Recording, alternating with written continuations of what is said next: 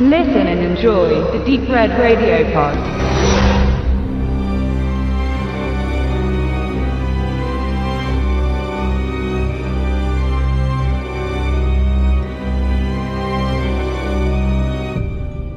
The Hateful Eight.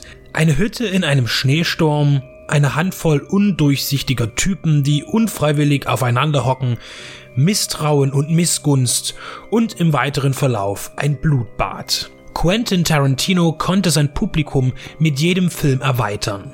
Er gewann vor allem Interessenten hinzu, die sich sonst eher weniger einen dialoglastigen Film ansehen würden. Tarantino bezieht seine Zuschauer aus dem Arthouse-Kino und gleichermaßen vom Multiplex-Besucher, der viermal im Jahr den Lichtspielsaal betritt, um die gängigen Blockbuster zu konsumieren. Damit ist ihm ein Spagat gelungen, von dem andere Filmemacher nur träumen können. Es war sicher nicht seine Absicht, diesen Status zu erlangen, gegangen, aber er ist zu seinen Lebzeiten das, was man einen Kultregisseur nennt, der sogar von den großen Studios geschätzt wird. Mit The Hateful Eight schließt er an Django Unchained seinen zweiten Western an und gestaltet ihn gänzlich anders als seine Hommage an den Italo-Western.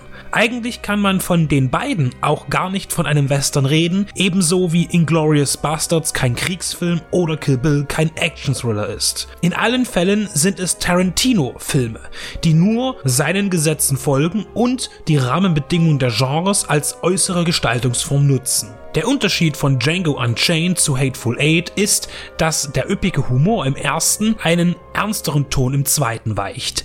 Die Gespräche sind wie gewohnt schmuckvoll umschnörkelt, aber wirklich witzige One-Liner gibt es nicht. Damit steht Django in Tarantinos Schaffen auch eher allein, wenn man in Gedanken seine Werke mal durchgeht. Viele sehen in Hateful Eight ein pompöses und ausgefeilteres Remake von Tarantinos Spielfilmdebüt Reservoir Dogs von 1992. Eine Gruppe von Menschen, die einander nicht trauen, versuchen herauszufinden, wer unter ihnen der Saboteur ist.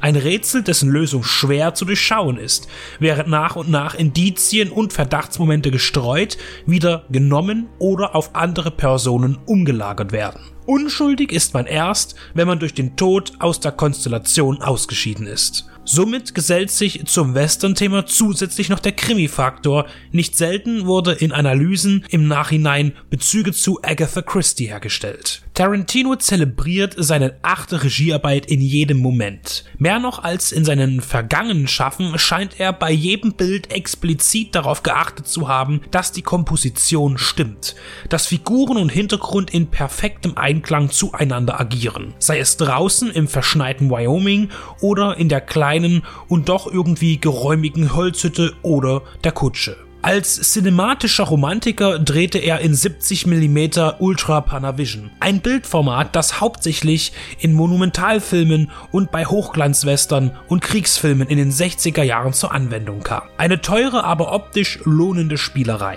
Analog und im Superbreitband gefilmt und auch geschnitten, sollte das aber für die meisten Zuschauer ziemlich egal sein, die sich an einer solchen Präsentation nicht interessieren oder es gar nicht bemerken oder wertschätzen. Gekrönt wurde das skurril konstruierte Kammerspiel mit dem Score von Ennio Morricone. Für Tarantino ein Ritterschlag und sicher ein Jugendtraum. Zuvor hatte die italienische Musiklegende bereits Stücke zu Django Unchained beigesteuert. Nun gestaltete er den gesamten Film und verlieh ihm auch ein düster, melodisches Thema. Es klingt neu und doch voller Referenzen und damit passt er gut zum Film, denn Tarantino zitiert sich ebenfalls selbst oder andere durch Sätze, Situationen, Kleidung oder Gegenstände. Natürlich geizt er auch nicht mit einer überzeichneten und comichaften Gewalterstellung, die zum Ende groteske Züge annimmt und eine FSK 16 Freigabe fragwürdig erscheinen lässt. Die Darsteller sind handverlesen. Tarantino hat beim Schreiben seiner Figuren in den meisten Fällen schon die Schauspieler im Sinn. Samuel L. Jackson,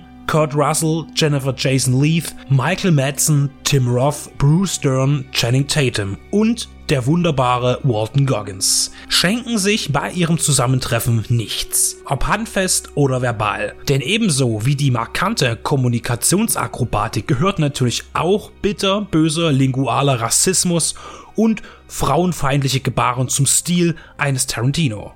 Auf der Straße wäre so ein Verhalten schändlich und verurteilenswert, aber auf der Leinwand ist es dann verzeihlich, denn es ist ja Kunst. Wie ist er nun also, Hateful Eight? Ein Film, der beinahe nicht zustande gekommen wäre, da das Skript vor Drehbeginn im Internet geleakt wurde und Tarantino dadurch fast das Interesse an diesem Projekt verloren hatte.